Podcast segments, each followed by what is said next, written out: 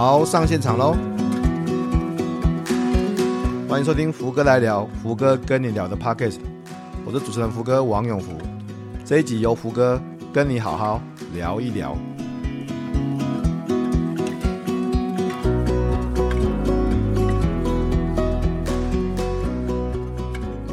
各位伙伴，大家晚安，我是福哥，欢迎收听或收看今天晚上的游戏化教学技术的直播演讲。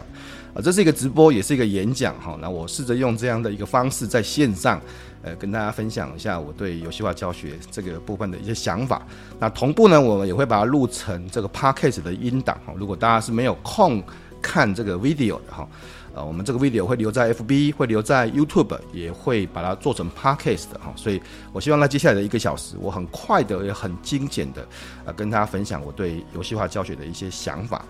那我想，呃，来的人呐、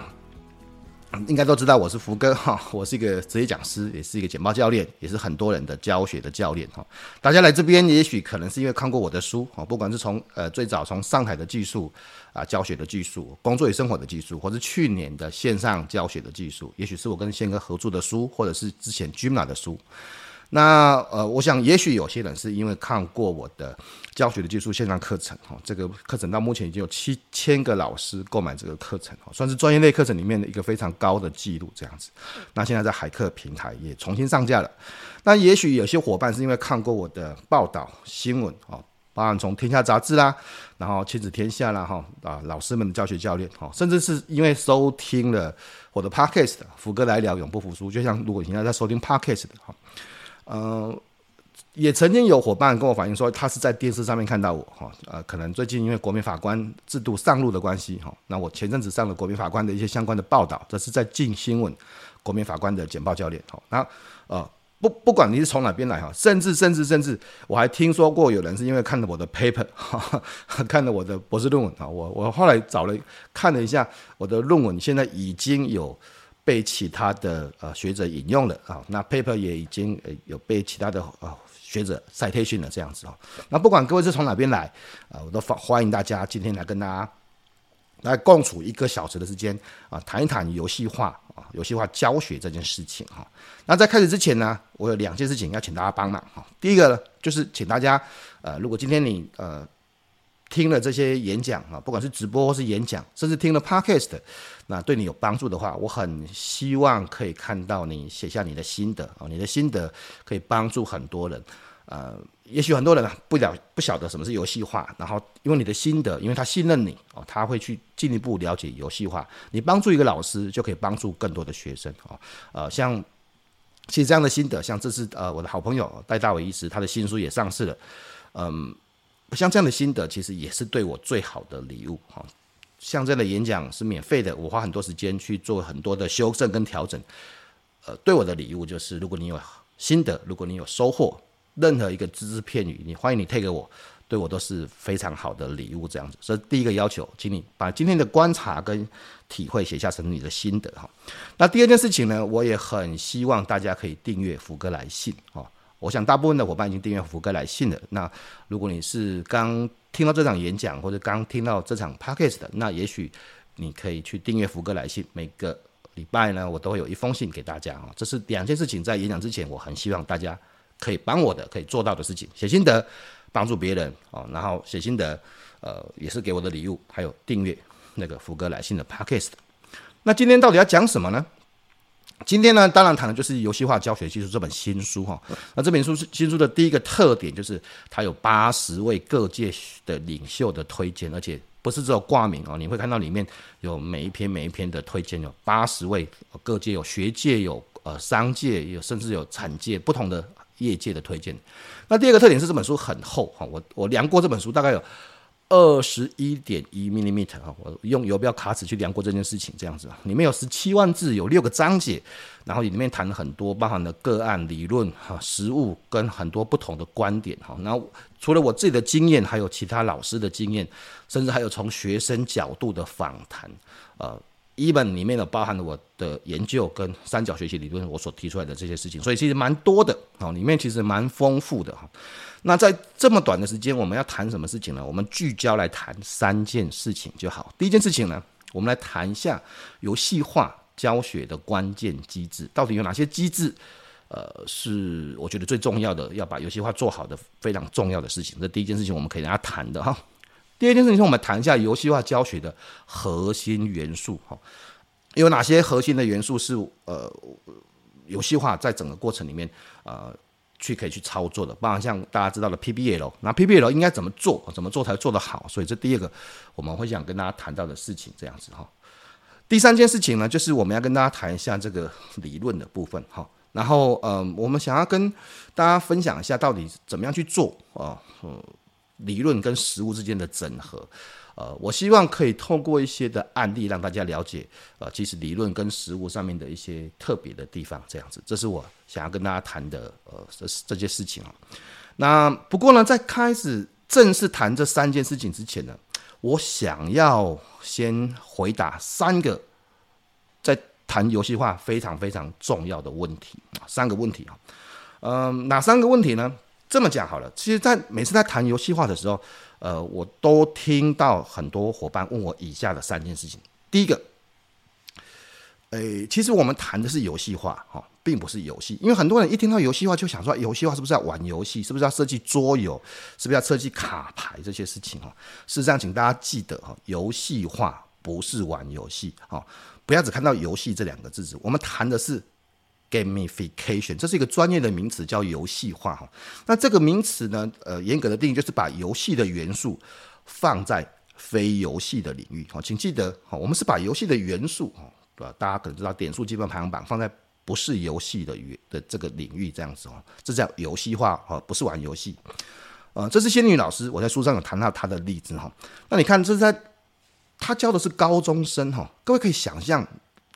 高中生会有这么热烈的反应嘛？而且他是教的课是国文课哈，那这到底是怎么做到的哈？他其实他他用的就是游戏化的元素在他的课堂里面，请记得他教的是国文课啊，国文课哈。那呃，学生在黑板上面画的这些东西，事实上他们并不是在比绘图比赛，也不是在只是在画画啊。各位如果有看过这个古文诗词哈。这是范仲淹的《岳阳楼记》哈，引羽霏霏，连月不堪哈。左边这边画的就是这句话的意思，他让学生去用画的方式哈，那看看谁画的好啊，画的棒啊，然后把这个古文的诗词变成图画哈。呃，右边这边大家猜出下一句了吗？啊，下一句是“阴风怒号，浊浪排空”啊，所以呢，呃。这是仙女老师的课堂，他的他的学生都非常的有动机，啊，非常的参与。请记得，这是高中生的古文国文课，大家都在讨论的是这跟跟课本有关系的呃这些事情哈。呃，你能够想象吗？我不晓得你以前高中上课的时候是怎么样子的。我就想说，如果我的以前高中哈，或者是在国中的时候，如果上课的时候这么有趣的国文课，我一定很想上。所以，请记得，呃。到底怎么样让学生变得很忙？好啊，这就是仙女老师的游戏化的课堂啊，他的高中的国文课，在书里面的一百六十七页哈。那呃，怎么样用图像啊？怎么样去计分啊？这个待我们还可以进一步谈到。所以请记得，我们在谈的是游戏化，游戏化并不是游戏哈。我们不会教大家怎么设计游戏关卡、卡牌，甚至怎么样 apps，这并不是游戏化必要的条件。也许是。有的话很好，但是它不是游戏化必要的条件。游戏化是把这样的元素应用在不是游戏的领域。那我们谈的是游戏化教学，也就是说，我们把游戏的元素应用在教学或者在企业像 training 的现场啊，这是游戏化的部分啊。这个也我写了一篇论文，也在去年得到了最佳论文，上面有做了这样的定义。好，第二件事情我们要回答的问题就是说，那没有动机怎么办？很多学生都会。呃，很多老师在做游戏化的时候，呃，出现了这样的问题。第一个，我的学生没有动机，他不想参与哈。我我想要告诉大家是，嗯，就是因为没有动机。其实我认为我们在教学的现场，我们应该要假设我们的学生其实本来就不太有太大的动机，这才是正常的样子，这才是一个教室正常的样子，这是一个国中的教室。只是现在我们的问题，我们的挑战，反正是我们怎么让这些看起来没有动机的学生变得有动机。我想这是我们身为老师下一个应该面到的挑战。啊，在我的书里面谈到第二个例子，这是曾明腾老师，哦，他是全国 super 教师，哈，那他的国中的理化教室，你看大家都举手了，在如果你现在是看的是影片的话，你看大大家都举手了，大家都非常的踊跃参与跟投入，每个学生老师的指令，他大家都会配合，大家都会合作，请你相信。这些学生一开始也不是这样子的。曾明腾老师到底是怎么做到的？而且教的是国中的理化，所以从没有动机到有动机，这个是本来就是游戏化可以去做到的，而且做做得非常好的。我们在书里面也会谈这个事情，待会会来告诉大家怎么做会让你看国中生应该是不好搞定吧？那曾明腾老师是怎么做的哈？那第三个是很多人会有第三个误会是游戏化的教学是不是只适合软性的课程？我们讲 soft skill 哈，soft skill。那 soft skill 游戏化真的只适合软性的课程吗？其实不见得是这样子的哈。呃，我们在第书的第三个部分有谈到的就是我们的刘庆宇老师哈。我们刘庆宇老师其实呢，他是教的是辅仁大学的营养学系啊，营养学系啊，那。呃，辅仁大学营养学系教的是什么东西呢？教的是呃膳食营养学啊，这是国家考试的科目，膳食营养学。那这个膳食营养学呢，他所做的事情呢，教学生一个班级是五六十个人，六七十个人这样子哦。那这么多人哦，非常非常多人，呃，教的是非常非常专业的东西。这么专业的东西，呃，你知道一定有很多背诵啊，非常非常多多的背诵。那这些背诵。你可以去预期这样的课程应该不会特别有趣吧？啊，可是刘星宇老师所做的事情是让学生有很高度的参与，然后透过分组，透过呃不同的讨论，在黑板上写答案，甚至让他大家自己可以去找自己的呃手机哦，透过游戏化的激励的元素，呃不同的教学方法，他可以把这样子一个非常相对比较无趣的课程啊，像比较多背诵的课程。变成是一个啊、大家非常乐意参与的课程哈，请记得这是国考教室哦。然后，所以庆宇老师把国考教室变成游戏化之后，也得到了非常好的学生的收获跟评价。所以今天我想要跟大家谈的是，我想要跟大家导正一些观念。我想要我想要让大家知道的就是，嗯，其实我们在谈游戏化，它不是指。是跟玩游戏有关系的，当然不是，它只是把元素用在非游戏的现场。游戏化其实是可以适用在很多不同的科目的，不管是软性或是硬性的科目这样子。学生如果没有动机，越是没有动机，越是适合游戏化。所以我在我的书里面谈了这几个最重要的的关键，在一至二里面谈到像这些常见的问题，有七大问题嘛。呃，动机啦、主题啦、对象啦，然后还有包含整个学期要怎么安排，怎么样控制时间，怎样去安排外部激励，这些事情我们都有谈到。好，在很多很多不同的地方，呃，其实我们举了很多很多不同的例子，包含这样从国小，这是国小的教室，从国中，从高中，哈，那是大学。我自己本身在大学上课的，样成人啊，成人不同的训练啊，大型、小型的现场，甚至对老师的教学，甚至对老人的教学啊，这都有用。其实这些这些不同的现场，我们都用用过游戏化教学，都非常非常的有用。甚至这种非常超专业的，这是杨坤仁医师他谈的是呃医疗法律啊，这么专业的课程啊，或是老人啊，在呃。自宣哦，教老人这种七八十岁哦哦的老人，怎么样去做老人的安养啊、照护啊，这些的对象、这些的主题都有用，只要你知道怎么用啊。所以为了要让大家更了解、更知道怎么用，我才写了这本游戏化教学的技术。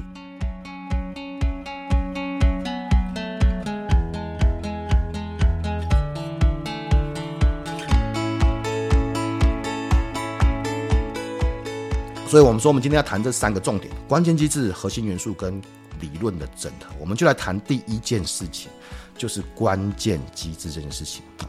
那呃，关于游戏化的关键机制，这并不是我自己拍脑门想出来的，不是说我呃只是整了自己的经验，其实这是透过呃很严肃的这个研究，我用了一个呃德尔菲啊德尔菲法去访谈的十五位专家啊。事实上，我们不止访谈十五位专家了，因为有两篇论文，所以大概访谈访谈差不多四十位专家哈。那呃，透过专家的意见去做呃归纳收敛哈，那最后面得到了最重要的哈。五大关键的，我把书书里面就浓缩成五大关键了。第一个关键就是结合教学目标，那第二个关键呢，就是呃你要设定简单的游戏规则，然后你要在一个团队的基础之下去做运作，或者游戏化的第三个关键。第四个关键是公平啊，游戏化应该是要一个非常公平的环境，以及最后面就是它要是一个没有风险的环境啊，这是呃我认为游戏化最重要的五大关键啊。那我们希望把这个演讲浓缩在一个小时之内，所以我只聚焦在前面三件事情哈，那给大家一些更多的呃实例案例、照片、场景。那至于像公平性、无风无风险环境，那请大家就去书里面去看哈。所以我们聚焦在前面，结合教学目标、游戏规则跟团队基础。我们。谈第一件事情，我觉得游戏化第一个最最最重要的观念就是结合教学目标哈，要跟教学目标结合。所以我想要先先问大家一个小问题哈，有没有人知道这是一台什么样的车子哈？啊，我现在秀出这个照片，这照片上面有没有人可以告诉我这是一个什么样的车子？你可以留言告诉我，或是你马上可以。当然，如果你是在 Podcast 的部分，你可能就没办法去看到这个照片，所以我很建议大家可以直接看投影片这样子。有没有人知道这是一个什么样的车子哈？嗯，在你回答之前，在大家开始呃疯狂的回答之前呢，我想要先告诉大家，当然这就是一台这个，有人说这是修理车啦，有人说这是台特斯拉了哈。那当然它是一台，这不对了，它是一台特斯拉，它是一个修理车哈，Model Y 哈。那呃，我我我现在问大家，这是一台什么样的车子？各位有没有想过，这其实是一个很错误的示范哎，什么意思呢？是的，我似乎在创造一个互动，是吧？是的，我好像在问一个问题，然后创造一个互动，然后让大家觉得有趣，然后把这个段落稍微停一下。可是这个跟我们的课程目标到底有什么关系啊？没有关系啊，没有关系啊，事实上没有关系啊。所以虽然我问了这个问题，但大家也很开心的啊，回答了很多很多的的答案。有人说这是一个修理车，白色的掀背车，可以放脚踏车，然后。回回答了很多，那大家很开心，然后我们似乎有一些互动，但是这其实是一个错误示范，就是并不是问题不够明确，而是这个题目跟教学目标没有关系啊，它没有关系的。所以游戏化不是玩游戏，不是只是要创造互动，请各位永远记得这句话，并不是有互动，并不是有好像似乎跟学员有互动，它就它就是一个游戏化的过程，因为。你要记得，永远要记得，要跟教学目标是要结合的，不要只是要要跟课程要连结啦，要非常的强。这是周作人老师谈的事情，不要只是为了游戏而玩游戏，要跟主题有相关性。最好的方式是要先找出你的教学目标，然后看看有没有机会去做一些整合，包含像。很多我们访问的，像周作人老师，像林明章老师，像是呃胸腔科的汤彦祥啊汤哥医师，都谈了类似这样的表示哈。那到底什么是教学目标啊？教学目标当然很多啦，似乎看起来有很多很多不同的教学目标。其实我觉得哈，教学目标其实蛮简单的，你可以把教学目标浓缩成三个重点呢。第一个就是我们你可以把教学目标浓缩成三句话，ask，a s k 好。A 呢，就是 attitude 态度型的目标啊，哦，你要希望学生从你的课程学到一些什么正确的观念呢？哈，态度型的目标啊啊，好的习惯了，态度型的目标。然后 S 呢是 skill 技巧型的目标啊，就是你要他学到什么技巧啦，不管是简报技巧啦、时间管理啊，哦，技巧技能性的哦，这是。技巧型的目标，那 K 呢，就是 knowledge 知识型的目标。我们很很多的，像刚才谈到这个，呃呃，营养学啦，哈，好像那种什么什么知识啦，像学校的很多，像国文很多是其实是呃知识型的目标。但是呃，有些国文课也是希望可以融合有技巧型，就是写作技巧嘛，甚至进一步的透过国文的阅读去影响一个人的态度，像庄子啊，像老子啊，哈，那态度型目标。啊，是其实目标，呃，我觉得用老祖先的话，其实还蛮 蛮聚焦的哈，就传道嘛，传道，传道就是态度嘛，啊，授业，给他技巧哈，啊，解惑哈，所以态度型、技巧型跟知识型目标，这三个是非常常见的教学目标哈，所以。呃，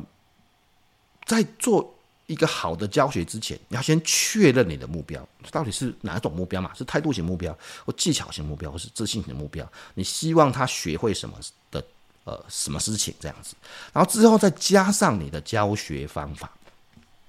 教学方法，你可能有很多不同的教学方法。好，教学方法，呃，像福哥有。教大家很多的东西嘛，包括像小组讨论法啦，然后像这个问答法啦，哈，像演练法啦，哈，像三明治回馈法啦，哈，这个在福哥的课程里面跟呃教学技术的书里面都有谈到很多不同的东西哦。这个是呃这种教学方法啊，教学方法。所以我们把目标加上教学方法啊，现在已经开始聚焦了这样子啊。然后呢，我们希望它更有动力嘛，所以接下来才加上游戏化。所以呢，我我认为这其实是一个完整的的过程，就是你先有你的教学目标，然后你结合你的教学方法，然后再配合上游戏化，这才会是一个好的教学哈，一个大概的样子哈，大概的样子哈。那这么讲，各位可能不太清楚，所以我们来回到我们的教学个案啊，在我的书里面有谈到第一章里面有谈到杨坤仁医师，杨坤仁医师。呃，我们曾经有很多次一起上台啊，一起学习的经验，好，这是在教学的技术的呃现场，我跟他一起演讲做教学示范这样子啊。那其实杨坤仁医师他自己也上了很精彩的课程，他自己本身呃最专业的部分就是医疗法律哈，他当然除了是一个呃急诊室医师之外，好，他也去修了法律硕士的学位哈，所以呢，他教。在医院，在医疗的现场所需要用到的法律的知识，像这个告知啦，哈，像这个呃医疗的纠纷呐，哈，然后怎么样填写好的告知书这样子。所以你看他透过这样的课程，各位可能从从照片里面看到几个呃他的教学方法，各位有注意到吗？哈，他他谈的主题就是跟医疗啊法律有关系的。那这个部分看起来像在做小组讨论法。另外呢，他会用这个问答啦、圈叉的方法这样子，或是请大家针对像同意书啊，哦去排序啊，同意书上面必须要有哪些的内容，那他设计了一些呃排序的东西，请大家去挑选，那大家可以去做讨论，呃，甚至做了一个纸面的计分表这样子，也用了筹码去计分，哈啊，通过这样的方式，他其实就把一个各位请记得，这是一个医疗法律的。这个课程哦，正在下午的时间，在医院的演讲，大家都非常的参与，非常的投入，不是只是为了玩游戏，而是为了要达成教学目标。他的教学目标就是让医师哦了解很多呃跟医疗有关的一些法律的课程，这样子。我我我想，医疗加法律应该是非常非常的专业的吧？应该各位的课程呃。差不多了，最多大概就是这么专业，或者比这个再也许再更简单一点。当然也也可能再更专业，但是我相信医疗跟法律这两个非常非常专业的呃内容都可以用游戏化来做教学。那你呢？呃，我们在书里面也谈到了大仁哥哈，他怎么样去设计这个医疗法律的课程啊？所以第一个，请记得游戏化的目的不是为了玩游戏，它是要结合你的教学目标，透过不同的教学方法。然后结合游戏化的元素，这是第一个核心，要结合教学目标。那第二件事情呢，就是要设定简单清楚的游戏规则。我们还是回到呃我们的刘庆宇教授。好，庆宇呢，这个在这个辅仁教了这门课程哦，其实在因为这是整个学期课嘛，这也是很多人在操作游戏化会问我的问题。如果我的呃游戏化是一整个学期要用的。一整个学期，那我应该怎么去操作？所以其实我觉得一整个学期，嗯，算是 tempo 会比较啊比较慢哈。那其实反而很适合去操作游戏化。第一个礼拜，因为一般像大学第一个礼拜就谈那个呃教学大纲嘛，syllabus 啊，那所以在第一周呃就可以先设定几个重要的规则。那刘老师呢，他设定了三个重要的规则啊。第一个规则就是怎么分组啊？他们的教室呃并不是。呃排排坐这样子哦，他们只能就是用小组的方式，大家小组啦去做啦，去讨论这样子。那可能因为整个课程教室里面可能五十个人、六十个人哦，可能就七个人到八个人为一个小组。你可以看到他教室里面就是一群一群在做讨论这样子哦。那我我其实觉得，呃，我我一直觉得啦，就是重点是学习的效率嘛，学习到底怎么样才会有效？重点不是大家做的。做得多整齐呀！哈，其实我觉得，反正教室是有活力的，是呃开放的，是 flexible 的。那那其实不用去管到底要不要排排坐的问题哦。我觉得小组讨论是一个非常重要的呃方法，所以要分组的过程里面，一开始就可以把分组分好，这样子是第一件事情啊。那第二件事情就是跟大家谈游戏化怎么跟成绩去做连结哦，因为大家的平常会有一些表现，表现他会直接把它记在黑板上面，不同小组。在每一堂课拿到多少分数？不同小组哦，每一堂课都有一些最新的更新，呃，每一次的互动，每一次的回馈都会有及时的反映在黑板上面。他就直接用黑板这样哦，他没有，他说他没有用筹码，用黑板，我觉得也很简单啊。如果在学校来做教室的教学这样子哦，然后让大家呃做一些不同的讨论跟参与，其实这样整个教室会变得很活泼啦，会变得很活泼。然后呃，第三件事情就是呃。游戏规则其实不不用一开始全部就说明得很清楚哦，可能在整个过程里面，一开始只是说明怎么分组，然后怎么跟成绩做连接。譬如说，你可能呃上课的成绩会跟呃整个学期呃百分之二十的成绩连接这样子，这样子就我觉得很棒啊哦，看看你怎么去做配分。那第三个就是规则其实是可以逐段说明，譬如说如果是圈叉那。呃，请大家用手比圈叉啊。譬如说，如果是呃讨论，那请大家怎么样去把这个你的答案先写下来，然后跟大家做发表啊。写的时候应该怎么写？可能用小大的讨论纸或者小的这个白板哦，都可以这样子哦。或者是呃，怎么样去做讨论？怎么样去找资料？你如果看到现在看到照片的话，你会看到学生在搜寻资料，然后直接用手机。对啊，上课是可以用手机的，因为用手机是用来找。跟课程有关系的问题，我说过这是一个国家考试的科目，你还是要知道怎么找资料。所以呢，其实大家可以看到像这样的一个过程，就可以让整个教室呃做了很多很多的不同的，嗯，虽然很专业，但是却很有趣的一些呃活动，一些的教学啊，一方面掌握专业。一方面又让整个教学的过程有很多的互动，学生都很专心、很专注的在整个课堂里面这样子。那事实上，刘庆宇老师也因为这样的一个课程设计哦，因为这个呃游戏化教学、临床营养素养教育这样的一个课程设计，拿到了学校的教学绩优跟教学成果奖哦，这是他刚拿到的这个奖项这样子。所以，嗯，我很荣幸跟庆宇。一起下过厨了哈，因为他写了一本非常好的书嘛，《吃出影响力》这样子。如果国家考试的科目也可以游戏化，那你的教学科目可不可以游戏化呢？啊，呃，如果你觉得是有困难的，那我常常讲哈，我觉我我觉得一定有一个更好的教学方法，只是大家还没有想出来哈，或者还没有发现啊，所以呃，大家。永远去想一想，你看，你如果连国家考试的科目也可以游戏化，那你的呢？而且不只是可以游戏化，甚至因为这样的的游戏化的教学设计，拿到了教学绩优、教学特优的一个奖项，这样子。所以我们也在书里面谈到了庆宇老师的国考教师啊，我觉得我还蛮有眼光的啦，我我觉得还蛮因为。是我写了书之后，然后嗯呃，经过了一两个月，然后才知道说庆宇老师因为这样的过程拿到了他的这个呃教学绩优这样子，所以大家可以看看这个这个教学个案其实是拿到教学绩优的奖项的。好，那呃我们谈了游戏规则，接下来呢我们要谈第三件事情啊，就是团队啊团队的基础。那我说过，其实呃很多的老师经常会问我哈，就是说如果嗯。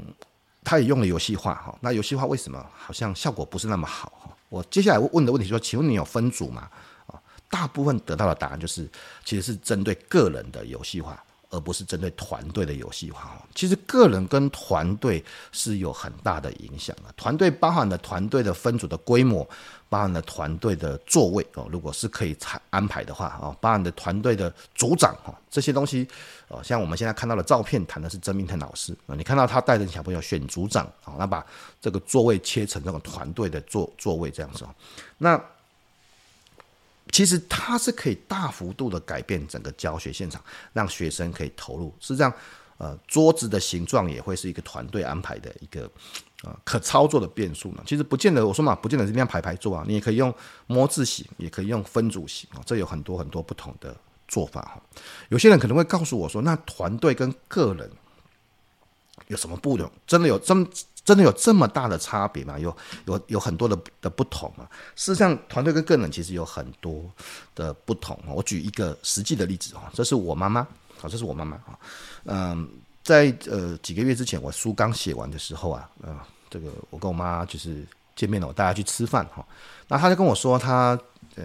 在社区啊，因为老人都会有社区讲座。那社区讲座呢，老师很厉害，老师也操作游戏化啊，啊也带了奖品啊。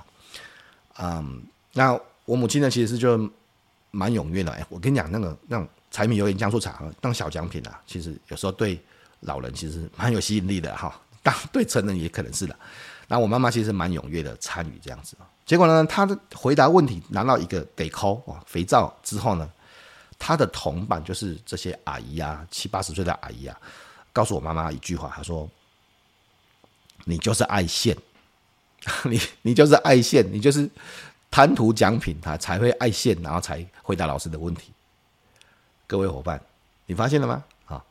七八十岁的这个长辈啊，这个虽然游戏化，然后激励了一些个人的参与，可是这个个人其实会被团队讨厌的，这个才是一个非常遇到一个很大的问题啊。个人有时候过度的参与会被团队这个唾弃，这样子啊，所以嗯。我们一定要想办法把个人的表现包装在团队里面，透过分组的方式啊啊，这是朱维明医师啊。朱维明医师在啊演讲的过程啊，他其实就把这个现场，因为谈的主题其实是跟这个呃生命哦自主权利法有关系，跟他的新书有关系啊。他也把这个现场用分组的方式啊区隔成这种不同人数的小组。那我给大家几个经验值啊，如果是呃。最佳的分组人数，如果是教室型的分组，我个人认为是六到八个人啊，我觉得有点多了，好多人多。事实上，如果可以的话，控制在六个人以下，哦，五到六个人，我认为是不错的这样子哦。那当然，如果是班主任，哎，班级人数比较多啊，就可能六到八个人哈。我我我是觉得六个人是上限啊，那那可以可以的话哈。但是如果是这种演讲型的哈，演讲型的，我个人认为其实是反而是。三到四个人是更好的哈，人数越多，分组人数越少哈。啊，因为如果是三个人，你就可以跟你的左边跟右边讨论哦，他他就不会受到桌型的限制，因为很多演讲都是排排坐的桌型，所以如果是你跟你的左边跟你的右边就三个人嘛，然后了不起就多一个四个人这样子，所以呃人数越多，分组人数越少。就是三到四个人，那人数越少，分组人数可能就可以到五个人，四个人、五个人，我觉得都很好这样子。所以，呃，以曾明腾老师个人的经验，他透过自己的实验，他觉得他学校，他觉得三到五个人是他认为的最适规模哈。那这个我们也写在曾明腾老师的理化教学的个案里面这样子哈，嗯。不管在不同的现场，其实我们经常用这种分组的方式去呃做教学，排排坐。虽然这里现在看到照片是排排坐，这是在台湾大学大概要一百个人的现场，但是排排坐它就是三个人一个小组。其实分组的方式，呃，我会在因为接下来我还有几场实体的演讲哈，在啊、台中、在花莲啊、在澎湖，甚至还有呃我们还在调查嘛，高雄跟。台北这样子哦，我想实体演讲的时候，我会做一些示范哈，让大家知道怎么样做快速分组啊，怎么样去做呃实际的现场的游戏化的操作。这是实体演讲跟当然跟线上的差别，我会做一些实际的示范这样子哦。好，那所以呃，我们我们很快的谈了这呃三个重点哦，结合教学目标，然后设定简单的游戏规则不管是一开始或者是十八周的课程啊，团队基础怎么样做做做分组规模啊？当然，我们因为时间的关系，没有谈到公平性跟无风险环境。简单的说，我其实也可以说了，就是我我们希望奖励的是参与，而不是正确。只要他愿意参与，其实在我的教学现场是没有错误这件事情的哈，因为我们奖励的是参与，而不是正确。你只要做差异化计分，就可以搞定啊这种加分的机制的问题。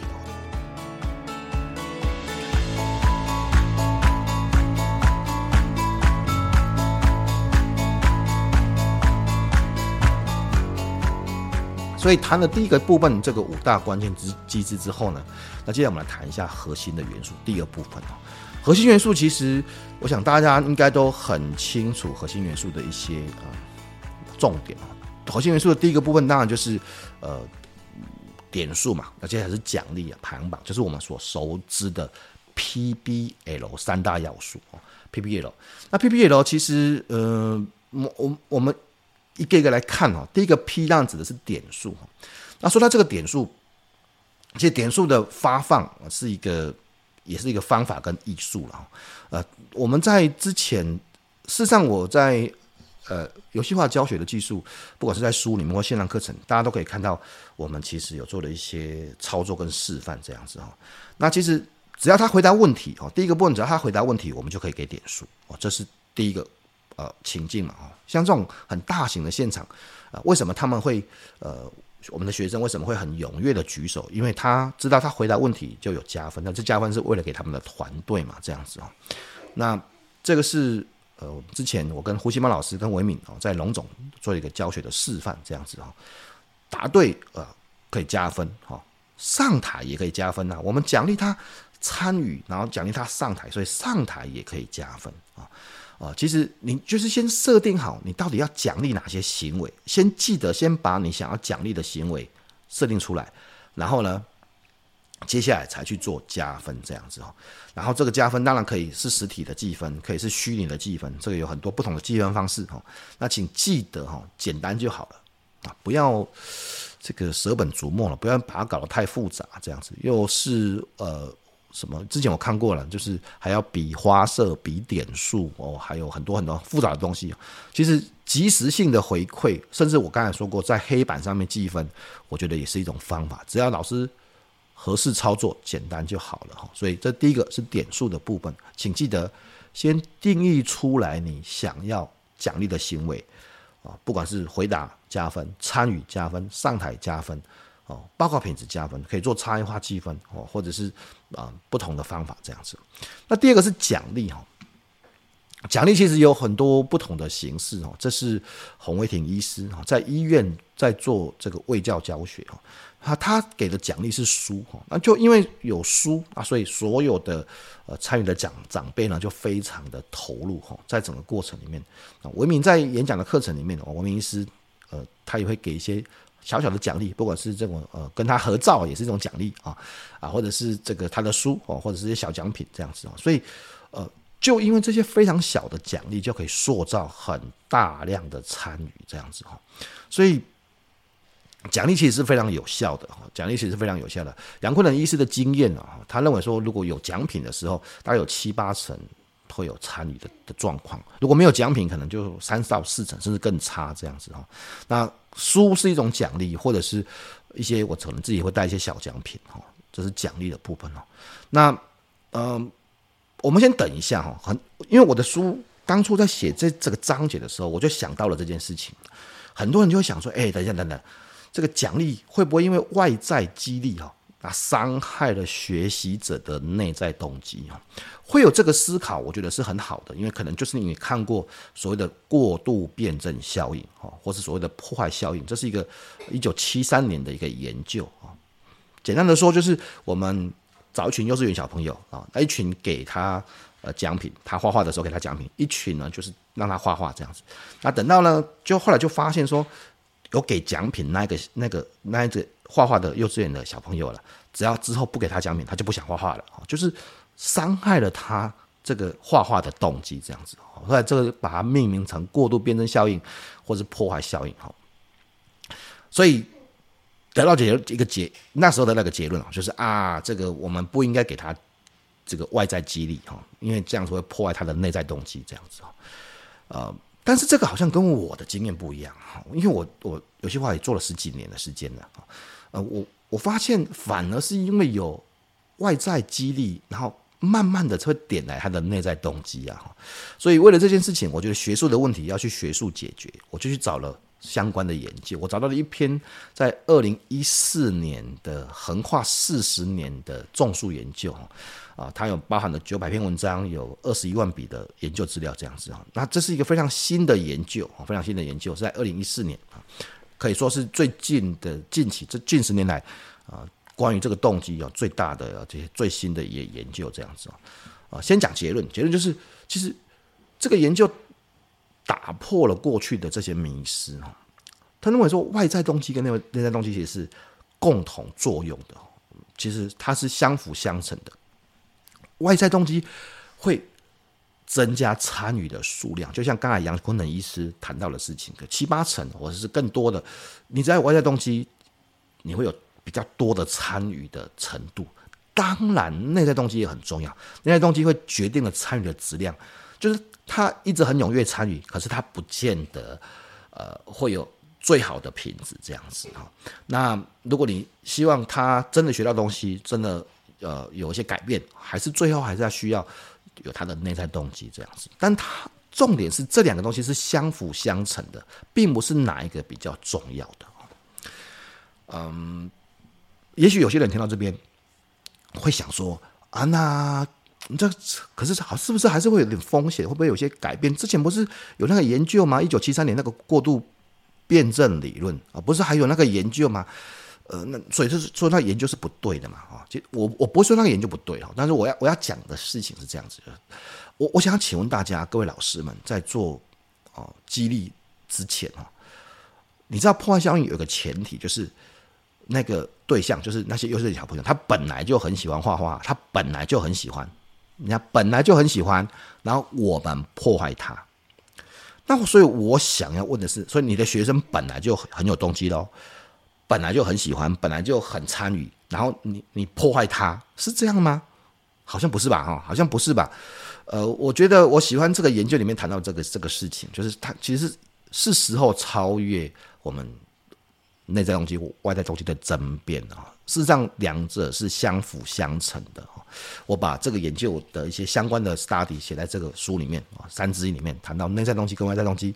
嗯，事实上，事实上啊，我我想要说的是，其实不管是外在或是内在啦，反正最终就是我觉得外在动机就像一个火种。然后你去点燃他的内在参与，因为我已经在不同的教室看到太多太多这样的情情景了，甚至呃，我也影响了很多的老师，好像这是毛律师哦，毛律师这张照片，我觉得是一个非常特别的照片。如果各位有专心的去看一下这张照片，这张照片上面的小朋友，我们特别呃做了保护，因为这些小朋友是需要帮助的小朋友，但就透过一些简单的奖励机制。我们可以让这些需要帮助的小朋友，他也可以呃参与我们的教学，然后参与我们的整个呃有教学规划的设计这样子哦。甚至呃大家可能知道啊、最近这一阵子我帮检察官上课，你看检察官是一个非常呃严肃的一群人嘛，叫法律人哈，但是我们还是可以透过呃这个游戏化的设计哈，事实上是增加大家的参与。但是你要记得，前提就是这个课程对他们是有帮助的，因为有帮助，他才会有内在动机，他才会有内在动机啊。所以，呃，我觉得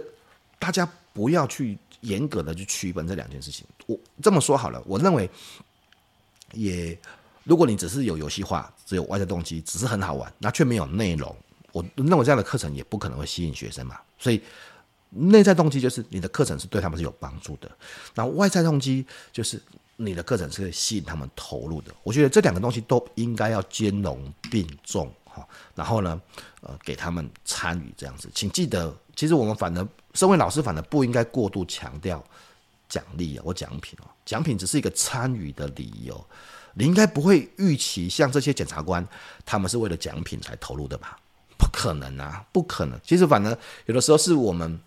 如果我们很在乎这个破坏效应，或者我们很在乎这个过度辩证辩证理论，是不是有有时候是我们反而是我们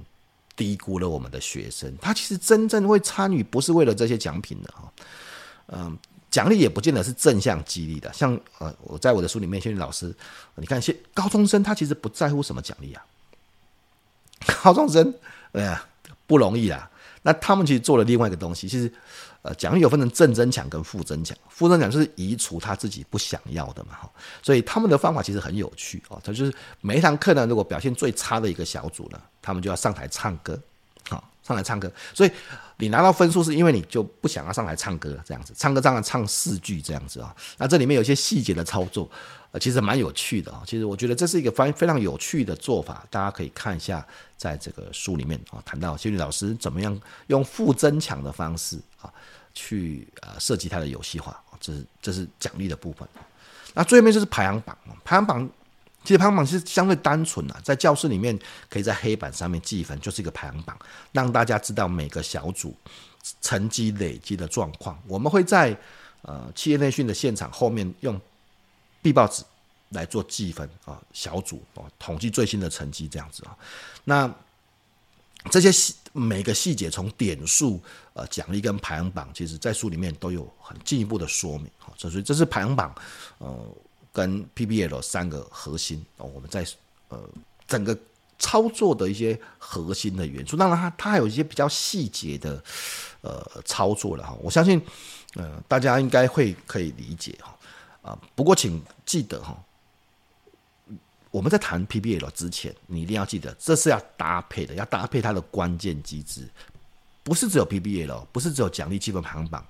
还要有跟教学目标结合，还要有团队。还要有这个简单的游戏规则，兼顾到公平，还有没有风险的环境，这样才可以做成一个完整的游戏化的过程。这样子，所以请大家一定要记得这些呃操作的细节。当然，因为我也不打算讲很多的道理嘛，所以书上面其实用很多很多不同的教学个案，好，然后包含如果你现在在听的是呃线上的演讲，你就会看到这些实际的照片。我希望。大家有一个参考的基础，但是也知道怎么样去应用在个案上面，这样子，这才是我真正最想让大家学习到的东西。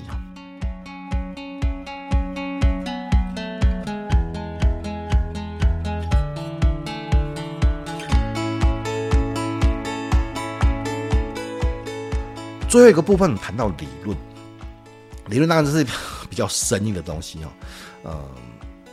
不过呢，理论。其实我我觉得是这样子的哈，嗯，理论有它的重要性，因为如果你有你呃熟悉教学之后啊，如果有理论作为一个基础架构，你就可以去做一些盘点啊，呃，哪些东西是你已经会的，哪些东西是你接下来还可以进一步加强的这样子哈，所以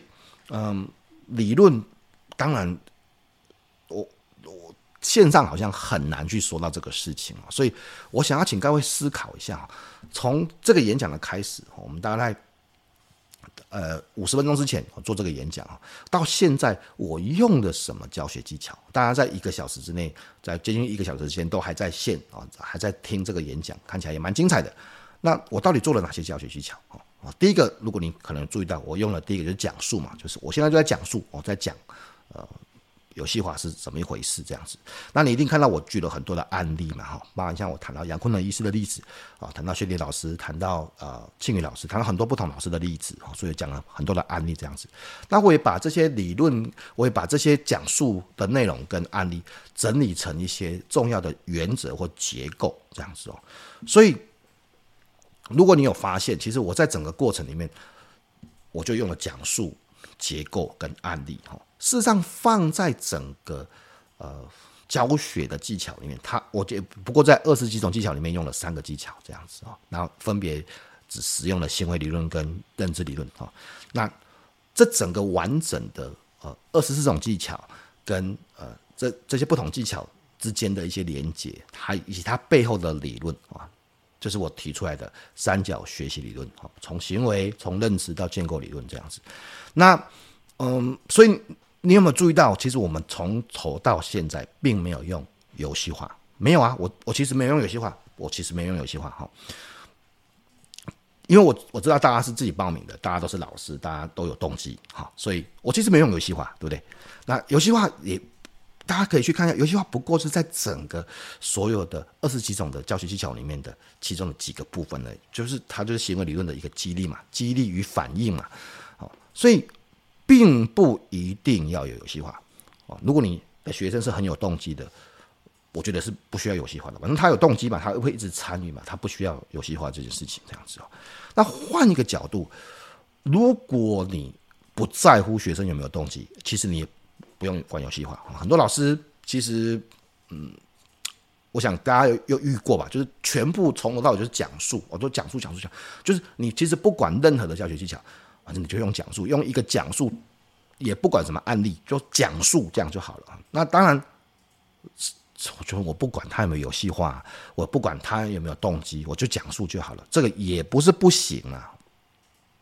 只是这样的教学真的有用吗？请大家回头看一下，我们其实在整个教学技巧里面有很多很多不同的方法。事实上，讲述只是一个方法而已吧，只是其中一个一个一个方法而已。我们其实还有很多不同的可能性，这样子哦。我想再举个例子，嗯。之前呢、我我我我一直觉得教老师们教学其实是一个非常大的挑战。就像我现在跟大家谈一下这个教学这件事情啊，呃，先前我也因为天下杂志基金会的邀请啊，去参与了后学计划哈，啊，大概教了三四十位老师吧哈。那呃，如同大家所知道的哈，其实老师在参加研习的时候，一开始大概当然就是比较嗯。比较沉稳哈，我用沉稳这两个字应该可以吧？哈，比较沉稳这样子哦。那大家就想听听看这个台上的老师在卖什么药嘛？哈，那我刻意的用了一些讲述的方法，谈什么这些学习理论这些事情这样子哦。那你看啊，其实呃，老师的反应就是就是很正常的反应嘛。有些人可能拿起拿起手机来拍照，但基本上不太有什么互动。然后大家可能有些人低头抄笔记，因为我在我在用单纯的讲述嘛。哈，那当然呢。为了要吸引大家呢，我可以，我可能就举了一些案例，我我平常的教学的案例，这些这些事情哦，举了一些不同的案例这样子哈。那所以其实嗯，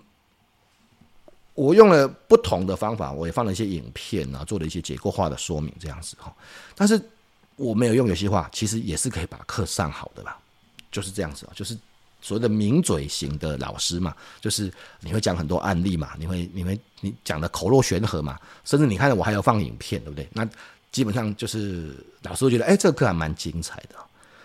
可是精彩的课不见得会参与吧？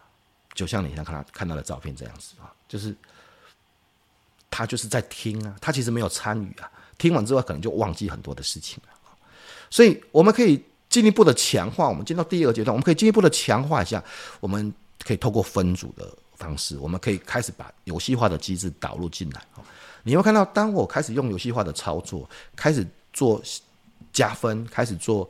呃即时回馈哦，然后开始做小组的时候，大家都开始活络起来了。从刚才的沉稳哈，到开始变得活络了，开始你看这是刚才的沉稳嘛，那到后来的活络这样子，其实我就是开始用了第二阶段去做一些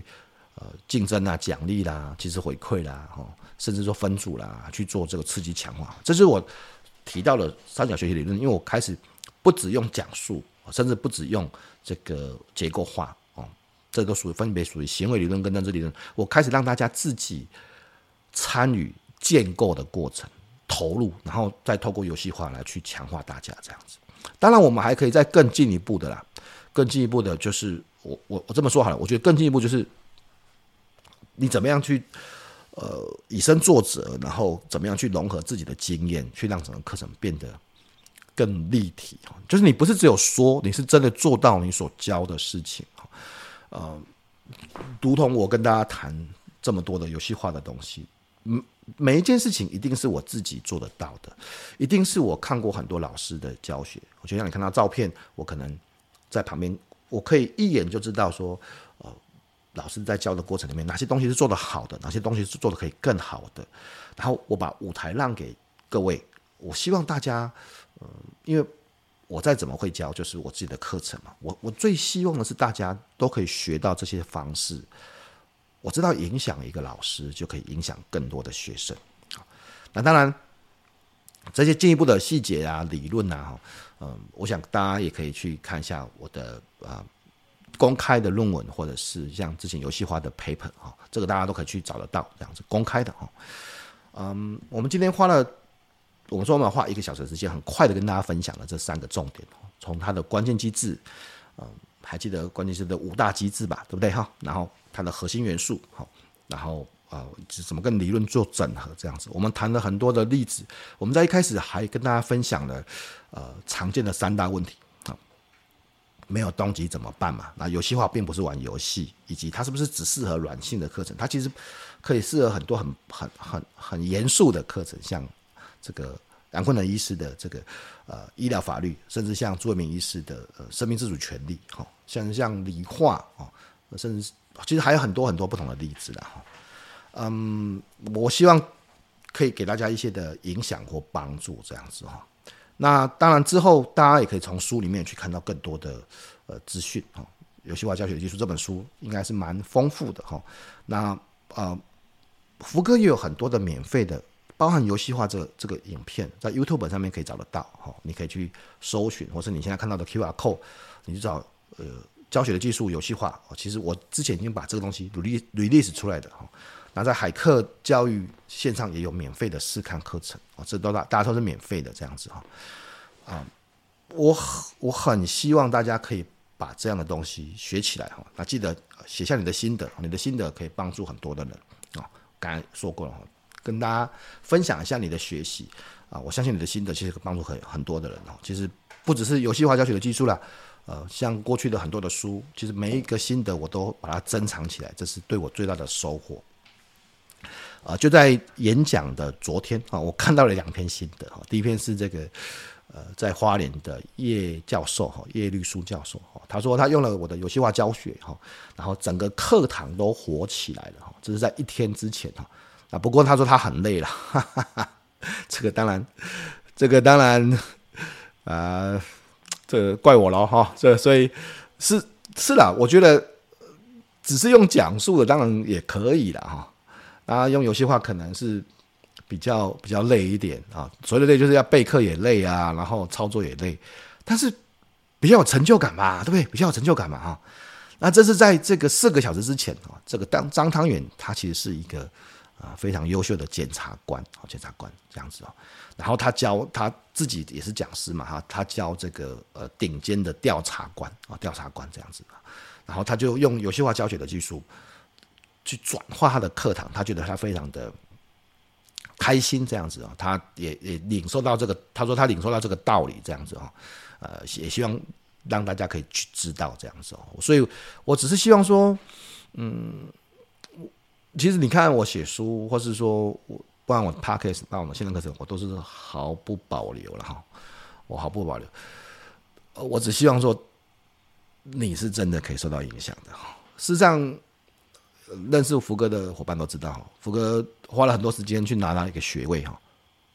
也不是为了做什么啊。我我现在告诉大家一个真的秘密，我拿到学位的目的到底是做了什么？因为我知道啊，其实因为我知道，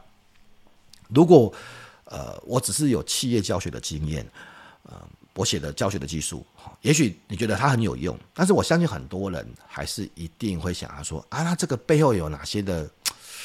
有哪些的理论基础嘛？有哪些的 theory base 嘛？所以就因为这样子，我知道有很多的老师在大学教课，大家是需要理论支持的，大家是需要这个 reference 的，大家是需要这个 theory base 的，所以我才是花了这么多的时间把这个学位拿到。那把学位拿到之后呢，我又很害怕，我害怕什么？我我我把学位拿到之后，我又很害怕说，诶。我写的论文，虽然这个 paper 拿到年度最佳 paper，虽然，呃，这个论文写的也公开了这样子，可是我又害怕大家看不懂啊，我又没有人去看啊。你知道论文再怎么闪电群再怎么高，大概就几十几百吧，很多了吧哈。那可是我花了这么多时间去写的 paper，去写的，只是在学术里面被看到嘛。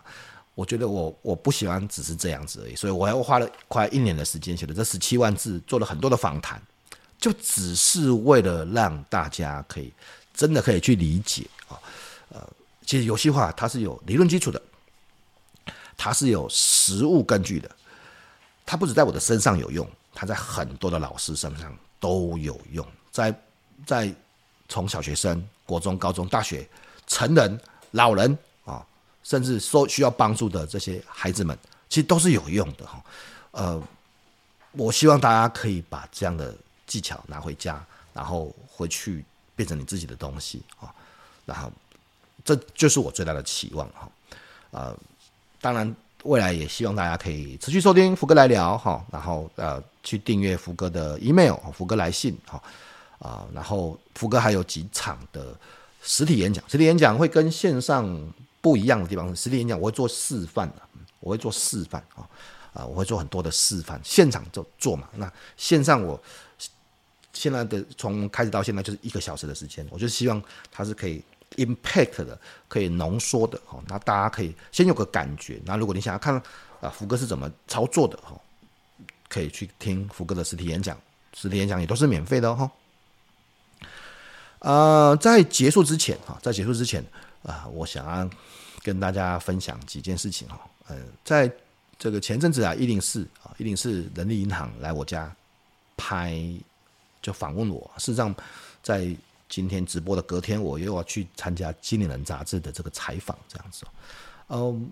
我我其实有时候常常想说，我怎么走到今天的哈？这个我怎么会有这么荣幸，然后受到大家的给我的支持，然后媒体的采访这样？呃，我是一个五专毕业的五专生，哈，我事实上没有读过大学了，哈那我以前的成绩也没有好过，哈哈哈，就没有好过这样子。那后来你看，去当了公关主任啊，当了公关主任啊，后来当了保险业务哈。那一直到其实应该在三十六岁，然后一直到四十岁之后吧，四十岁之后我才确定了自己的天赋，然后开始走向了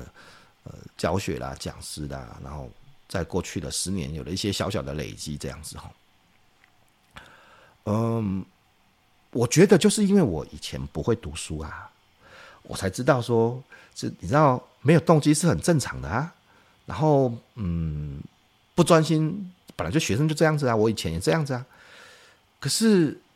能不能有一个老师在，不管你遇到什么学生，然后你可以给他一些启发，然后你可以给他一些的嗯啊、impact 这样子，透过游戏化的方式，透过教学技术的方式这样子，呃，我我心里面是对这个是有一个很大的期待的哈，我我觉得。只要影响一个老师哦，我就可以有机会影响更多的学生。好，嗯，希望透过今天的分享哈，可以帮助大家啊，这个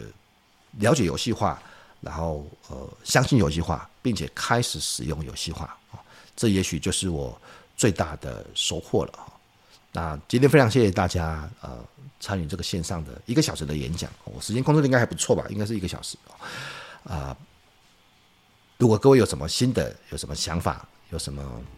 也欢迎大家这个可以写信给我哈，透过呃福哥的部落格啊，或透过福哥来信写信给我，或是 take 我这样子啊，透过或是看我的 FB 这样子啊。那今天就是时间到这边啊，谢谢大家对游戏化教学的技术，还有对福哥的支持。我们演讲实体演讲的时候，我们再见面这样子。好，谢谢大家。